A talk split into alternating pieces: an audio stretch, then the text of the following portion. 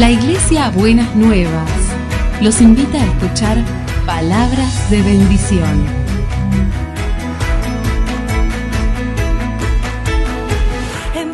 Si desean asistir a nuestras reuniones, los esperamos en Avenida de Lepiane 3925, esquina Subiría, Bajo Flores, Ciudad de Buenos Aires.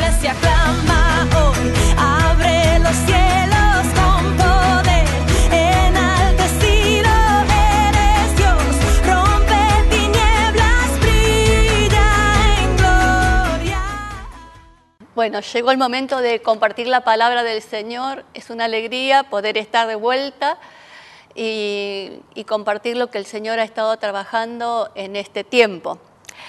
Estaba pensando en un título para, para la prédica y el título que le pondría sería Ir llenos de la gracia y el poder de Dios. En este tiempo nosotros eh, he venido observando a lo largo de los años que el pueblo argentino y, también los cristianos estamos muy acostumbrados a someternos a muchas cosas que no es necesario someternos y que hay como una actitud de resignación y sometimiento que no tiene nada que ver y es bastante alejada de lo que el Evangelio quiere para nosotros. Muchas veces escuchamos cosas extrañas que las tenemos que mirar con respeto y con interés y cuando nosotros damos testimonios de nuestra fe, parece que somos religiosos o que somos eh, fanáticos. Y entonces eh, eso es algo que me parece que tenemos que estar revisando y estar pensando, porque eh, si hay algo que el Evangelio habla es cualquier cosa menos del sometimiento y menos el sometimiento al mal. Y esto también ha teñido a la iglesia, porque la iglesia por, con tras el nombre de callar y el nombre del amor y de mucha paz, ha hecho callar muchas situaciones y ha hecho eh, poner como en silencio muchas situaciones que son opresivas y, y, esto y ha llevado a las personas a someterse, especialmente a las mujeres, a situaciones de sujeción que no tenían nada que ver con lo que Dios quiere decir con esa palabra. Pero claramente quiero que hoy entendamos que claramente el corazón del Evangelio tiene que ver con resistir al mal y el crecer. El pastor Norberto el domingo pasado nos hablaba de deconstruir y era como desarmar ciertos conceptos que nosotros hemos ido arrastrando a lo largo de los años y que tenemos que revisarlos, los tenemos que repensarlos y lo tenemos que redefinirnos a partir de las nuevas realidades. Y en ese concepto, en ese pensar en el deconstruir, estuve pensando como deconstruir este sentido del ir que nos decía el domingo pasado el pastor Norberto, el sentido del llamado, el sentido de la misión, lo que significa cada una de, de estas cosas. Y al hablar de estos conceptos que tenemos que deconstruir, muchas veces tenemos que ver qué situaciones hay detrás de esos conceptos.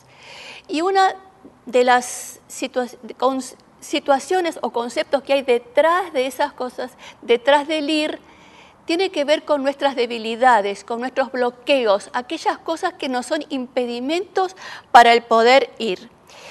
Y hay un, pasaje de la palabra que me viene hablando mucho en este tiempo y es el de 2 de Corintios 12, 9, que dice, Bástate mi gracia, porque mi poder se perfecciona en la debilidad.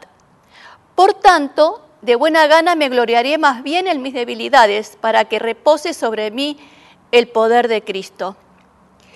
Y esta palabra, mi poder se perfecciona en la debilidad, siempre se ha tomado la, debilidad como un sometimiento, someternos a las debilidades. Y lo que menos quiere decir este pasaje es de someternos a las debilidades. Al contrario, es buscar el poder de Dios para fortalecernos y crecer en las debilidades. Y entonces me puse a buscar las diferentes versiones de la de las diferentes traducciones de este mi poder se perfecciona en la debilidad y mire qué hermoso lo que dice.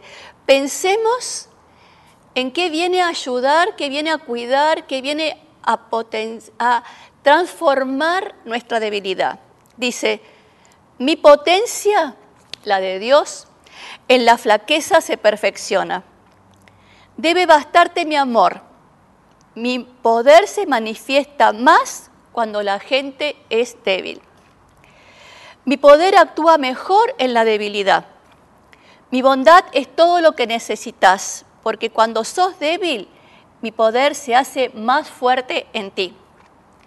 Te basta mi gracia, porque mi fuerza se realiza plenamente en lo débil. ¿Y por qué hablará acá que, la debilidad y la debilidad y la debilidad, cómo se fortalece en Dios? Porque cuando nosotros nos sentimos débiles, dejamos de lado todo orgullo, toda vanidad, todo egocentrismo, y estamos más vulnerables y estamos más dispuestos a poder buscar ayuda.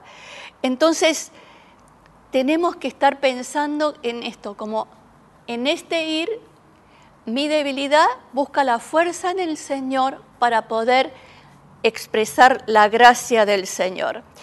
Y estamos hoy, de alguna manera, es eh, un domingo de transición, porque es el último domingo de septiembre y en, y en eh, octubre tenemos el mes de las misiones en Buenas Nuevas, entonces vamos a hablar de las misiones. Por eso estaba pensando en esta palabra ir, que nos hablaba bastante el pastor Norberto el domingo pasado.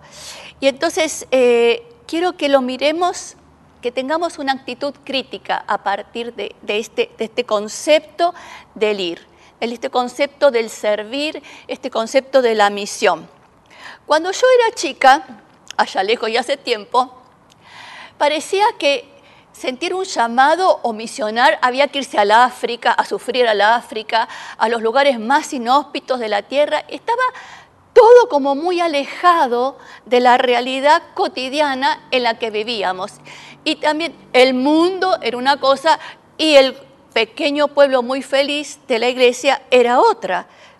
Pero en realidad no es así quiero que revisemos un poco este concepto de ir. ¿Qué significa este concepto de ir? Y lo vamos a ir repasando a partir de nuestras debilidades en el ir, pero no quiero que usted piense que lo voy a llenar de culpa. Para nada. Porque en Buenas Nuevas no es esa, nuestro ADN, no es ese interés, sino es tener una capacidad autocrítica y reflexiva de las cosas, cómo estamos viviendo las cosas.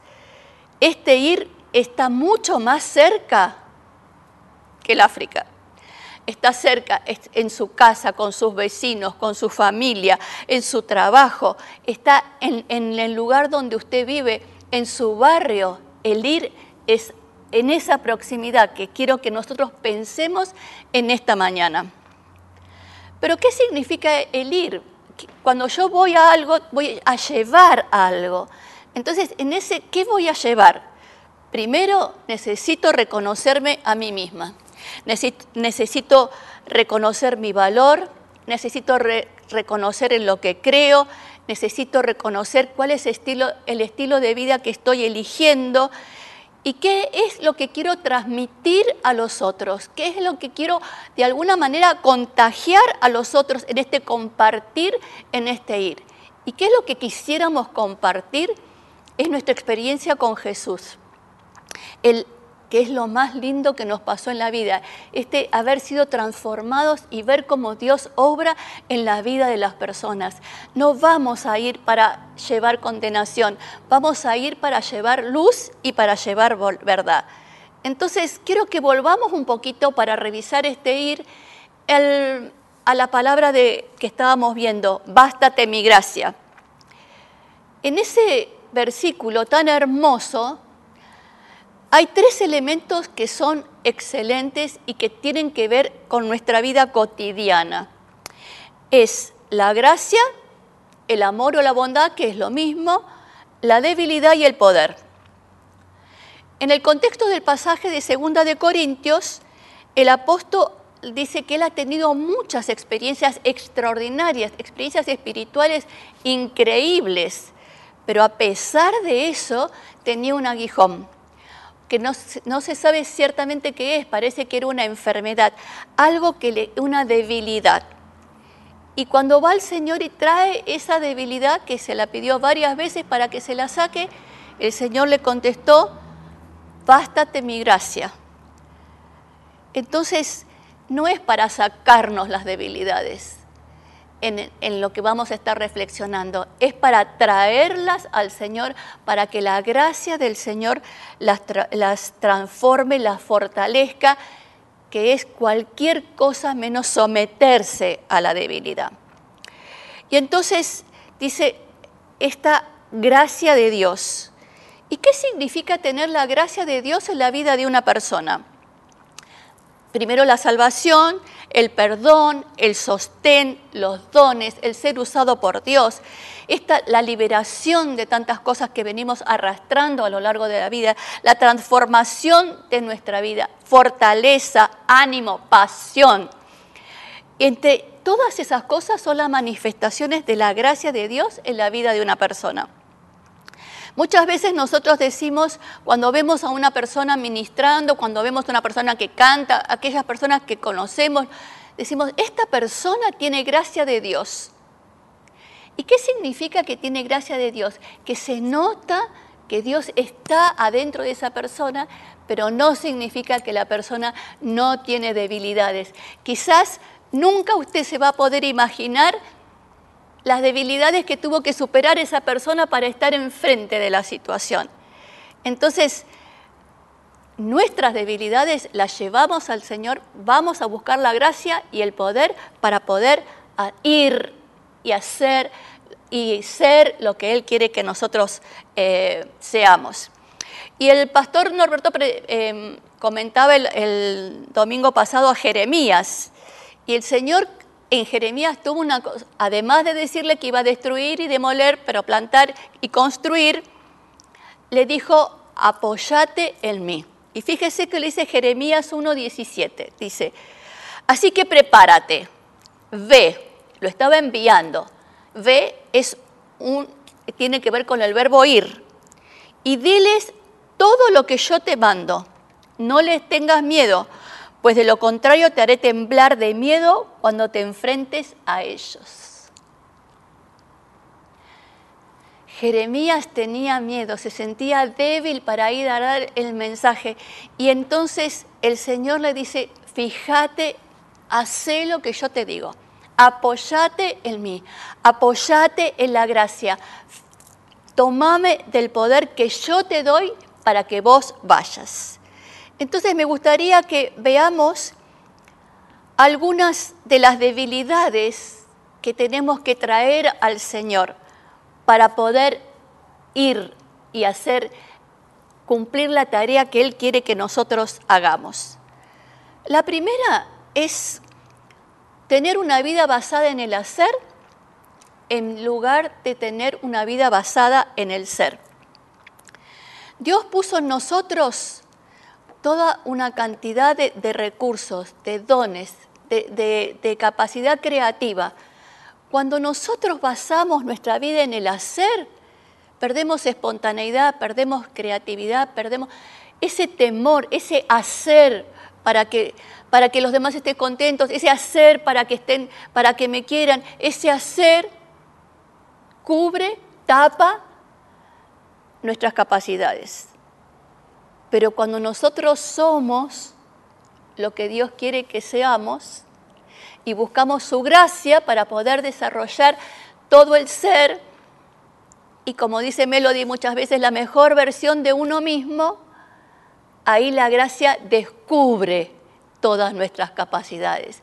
Entonces, esa gracia, ese recurso que a nosotros nos fortalece y nos saca de la legalidad, nos saca del legalismo, nos saca del agobio de hacer y hacer y hacer, y nos pone en el ser, en sentir que estamos, lo que, lo que estamos haciendo, porque en el ser también hay un hacer, es la mejor expresión de lo que yo soy, de lo que yo sé, de lo que yo creo y lo que quiero compartir con los otros.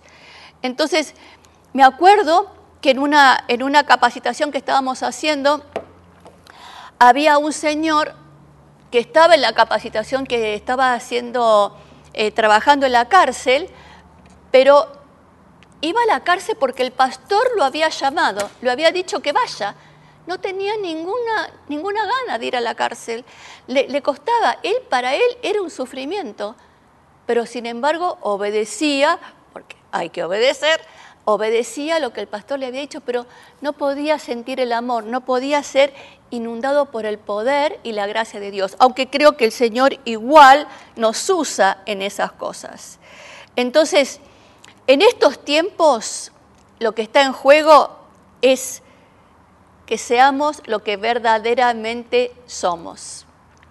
Muchas cosas en este tiempo de la pandemia han descubierto quienes verdaderamente somos. Y tenemos que ver si lo que verdaderamente somos reflejamos lo que verdaderamente somos. Porque la gente nos va a mirar a nosotros por lo que, lo que ve de nosotros y no por lo que, tan, tan solo por lo que nosotros decimos. Y el otro, otra debilidad es cuáles son las voces que oímos. ¿Cuáles son las voces que oyen? ¿Cuáles son? El otro día hablando con una persona me decía que tenía como si fuesen las dos orejas, los dos oídos, dos voces que le decían una una cosa y otra como contradicciones en nuestra cabeza. Bueno, ¿cuáles son las voces que oímos? que nos están impidiendo y nos están debilitando en este ir a cumplir lo que Dios quiere que nosotros eh, hagamos.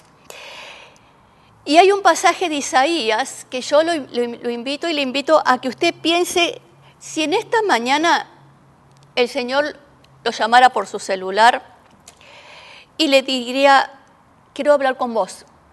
Entonces escucha la voz del Señor que le dice, ¿a quién voy a enviar? ¿Quién será mi mensajero?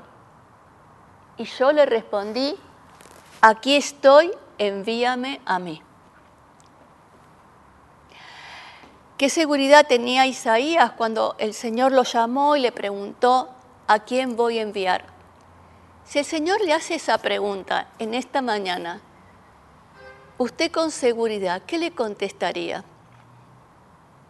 ¿Qué excusas vendrían en estos, en estos voces que oímos para sentir que no estoy capacitada, que no, sé lo suficiente, que no me van a creer, que no me van a llevar el apunte, que me van a, a, ningunear. ¿Qué voces escuchamos en vez de escuchar la voz del Señor que me dice, ¿a quién enviaré?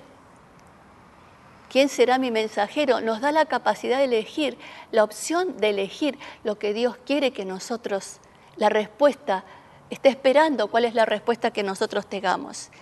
Entonces, pensemos mucho a qué voces le damos autoridad dentro nuestro y qué pasa cuando escuchamos la voz del Señor.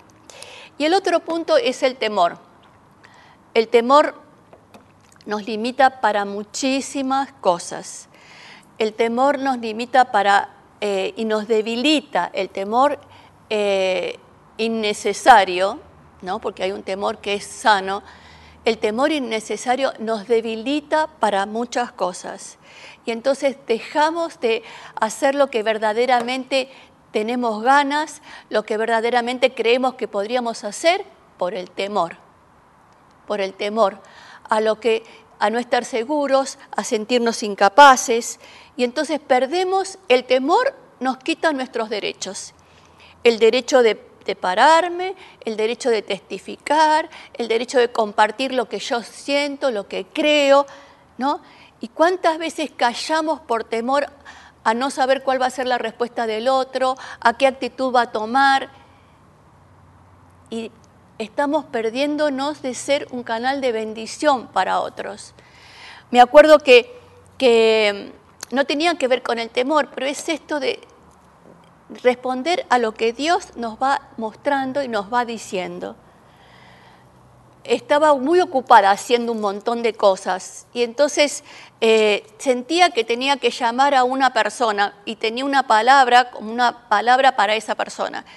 Bueno, bueno, después cuando termine de hacer esto lo voy a hacer y postergué y postergué y postergué. Al final del día llamé a la persona y me dijo, estaba orando y ayunando, esperando esa respuesta de Dios. Bueno, A veces nos puede pasar eso. Si callamos en el ir, en el decir, en el compartir, en el expresar lo que verdaderamente somos, a veces le estamos evitando, estamos impidiendo que otros tengan una respuesta de Dios. ¿A quién voy a enviar? ¿Quién va a ser mi mensajero? ¿Quién va a ser mi mensajera? ¿Qué le va a contestar usted al Señor en esta mañana? Y el otro, el otro punto es la falta de libertad. El temor y la falta de libertad, bueno, usted se da cuenta que esto es un conjunto, como un ramillete de flores feas, feas.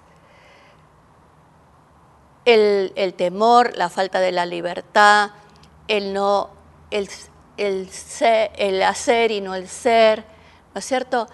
Son cosas que nos van restringiendo, van reprimiendo nuestra vida, nos van limitando. Y entonces parece que siempre necesitamos tener la autorización de alguien o de alguna persona o de algo para poder hablar, para poder decir, para poder funcionarnos. El Señor nos dio la libertad. Dice la palabra de Dios, donde esté el Espíritu de Dios, ahí hay libertad. Pero no es solamente para los cultos, no es solamente para cuando estamos en un ambiente espiritual. No, si el Espíritu de Dios está en usted, ahí donde está el Espíritu de Dios hay libertad. Entonces usted tiene que sentirse libre de toda presión, de toda atadura interna, a poder ser quien es e ir hacer lo que Dios quiere que usted, que usted haga. El año pasado, cuando tuvimos el proyecto eh, Jonathan, que, que ahora está, se va a hacer otra edición, me acuerdo que algunos de los hermanos que fueron después contaron testimonios hermosos que antes de empezar el, el, proyecto estaban seguramente se sentían limitados, que pensaban que había cosas que no se iban a animar, que no iban a tener la libertad. Y fueron estimulados, fueron animados a ir y fueron. Y vinieron con unos testimonios preciosos. Entonces cuando vamos, no solamente somos, vamos a ser de bendición a otros, vamos a ser de bendición, va a traer bendición a nuestra propia vida. Y el último punto es no vivir dentro de la autoridad que Dios nos ha dado. A veces creemos que el diablo tiene más poder que Dios, porque nosotros no vivimos dentro de la autoridad que Dios nos ha dado. Y mire lo que dice la palabra. Dice, estas señales milagrosas acompañarán a los que creen. Expulsarán demonios en mi nombre, hablarán nuevos idiomas, tomarán, podrán tomar serpientes en las manos sin que nada les pase, y si beben algo venenoso no les hará daño. Pondrán sus manos sobre los enfermos y sanarán. Eso es Marcos 16, 17 al 19. Y Juan 14, 12 dice, les aseguro que el que cree en mí, las obras que yo hago también las hará, y aún las hará mayores, porque yo vuelvo al Padre. Entonces tenemos que vivir en la autoridad que Dios nos ha delegado. Esa autoridad que Dios nos ha delegado no es ser autoritario, te ordeno. No, no es ser así. Es sentir que Dios nos dio una autoridad para hablar, para traer convicción en el otro, pero esa autoridad nace de la gracia, no nace del autoritarismo, nace de la gracia de Dios que se expresa a través de nosotros. Entonces, fíjese qué va a hacer usted con estas debilidades. Planteamos las debilidades, pero el otro punto que decía la palabra era, bástate mi gracia porque en tu debilidad mi poder se manifiesta. Y entonces creo que veamos el poder de Dios. Cuando estaba preparando la, prédica y ahora que estamos todo el tiempo con los celulares, ¿no es cierto? Eh, muchas veces siempre estamos buscando un enchufe porque la batería, a veces la batería del celular está baja. Entonces estamos buscando un enchufe para poder recargar la batería. Estas debilidades parece que nos quitan poder y como que estamos nos sentimos como impotentes, nos falta fuerza para poder ir Bueno, ¿cómo va a recargar su batería? Se los digo en Efesios 6:10. Y ahora, hermanos, busquen su fuerza en el Señor y su poder irresistible. ¿Qué tal? Busquen su fuerza en el Señor y su poder irresistible. No vamos a ir inválidos, no vamos a ir desvalidos, no vamos a ir desprotegidos. En este ir, en este ir, caminar por las calles y contar lo que Dios hace por nosotros, en expresar el amor de Dios, vamos con la gracia y el poder de Dios. Entonces, frente a su debilidad, el Señor le dice, mi gracia es todo lo que necesitas, porque mi poder se expresa más fuerte en tu debilidad. No para someterte, para crecer, para resolver, para fortalecerte, para sacar lo mejor de vos. Yo quiero que vos puedas ser la expresar el diseño que yo soñé con vos cuando te creé. Lo que yo soñé que ibas a hacer, lo que yo soñé que ibas a poder concretar, los, planes que, yo tengo para tu vida. Quiero que vayas, que salgas, que salgas. Y, y hay una diferencia en el ir y en el servir, porque hay gente que se queda contenta porque está sirviendo. Pero hay una diferencia entre el servir y el ir. Nosotros podemos servir muchísimo y matarnos trabajando en la iglesia, puertas adentro, en este pequeño pueblo muy feliz que somos. Pero una cosa diferente es ir cuando yo voy, estoy enfrentando lo que verdaderamente soy frente al otro, lo que verdaderamente creo, en lo que verdaderamente en qué me basa, en qué me baso la vida. No para imponérselo, para nada, porque cada uno tiene la capacidad de elegir, pero es contarle lo mejor que Dios hizo por mí. Tengo una palabra de esperanza, tengo una palabra de paz, tengo una palabra de consuelo, tengo una palabra de sanidad. Es ir llevando la gracia y el poder de Dios. Por eso decía ir en la gracia y el poder de Dios. Y frente a todas estas cosas que estuvimos viendo, pensé en una oración que la hice personal como una síntesis de algunos versículos que estuvieron trabajando conmigo y en mí en este tiempo. Y algún, uno de estos versículos eh, Fabio lo mencionó el domingo pasado. Y dice, mi oración sería esta, pensando en el ir, pensando en el comunicar, pensando en llevar estas buenas nuevas me acerqué con toda confianza al trono de la gracia de mi Dios. Y allí recibí su misericordia y encontré la gracia que me ayudará cuando más lo necesite al ir. Porque es Dios mismo, el Dios de toda gracia, que me llamó a su gloria eterna en Cristo, el que me restaurará, me sostendrá, me fortalecerá y me afirmará sobre un fundamento sólido, cuando trabaje conmigo en mis debilidades. Por eso me levanté y le pedí a Dios que brille su luz en mí para que todos vean cómo su gloria resplandece sobre mí.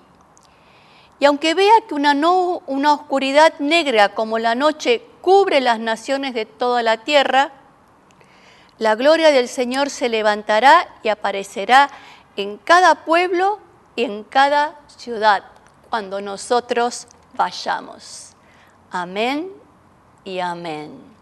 Así que vamos a orar ahora y vamos a, traer nuestras debilidades al Señor en el ir, en el responder a este llamado del Señor, que vayamos al mundo, que esta iglesia mundana de la que nos hablaba el pastor Norberto el domingo pasado, que vayamos al mundo, que vayamos a contagiar eso que nosotros tenemos y que mucha gente en este tiempo no tiene. Nosotros tenemos una riqueza, tenemos un poder, tenemos una autoridad, tenemos una gracia que Dios nos ha dado a cada uno de los que está escuchando esta, este, este eh, culto, a cada uno, no queda nadie fuera. Y usted puede ir y bendecir a otros. A veces no necesitamos mucho discurso, simplemente acompañar, decir, ¿puedo orar por vos? Es muy raro que una persona se, se resista a que uno ore por esa persona. Es muy raro. Y eso solamente le va a abrir un camino. Eso es el ir. Son cosas sencillas, no son cosas extraordinarias. Es ser los pies, las manos de Jesús, el medio de todas nuestras ciudades, el medio del ámbito donde cada uno de nosotros vivimos. Oramos. Señor, vos nos llamás a ir pero nos llamás a ir desde tu amor, desde tu gracia, desde tu poder. Nos llamás a ir porque llenás nuestros corazones con tu amor, con tu poder, para que pueda ser derramado en otras vidas. Yo te pido por cada uno de mis hermanos y mis hermanas que ha visto estas debilidades en el ir, que puedan esta mañana llevar estas debilidades a la cruz. Lleve estas debilidades a la cruz. Y de la cruz reciba el poder, la gracia, la autoridad para poder ir sostenido y afirmado en ese fundamento sólido que es nuestro Dios. Gracias Señor, gracias porque tu amor es infinito y esto es una invitación, Señor. No, no es para llenarnos de culpa, sino que es una invitación que vos nos haces para poder ser luz y traer tu luz en este mundo que está tan oscuro. Y te damos gracias, Señor. Te alabamos y te bendecimos en el nombre de Jesús. Amén y amén. Que el Señor los bendiga.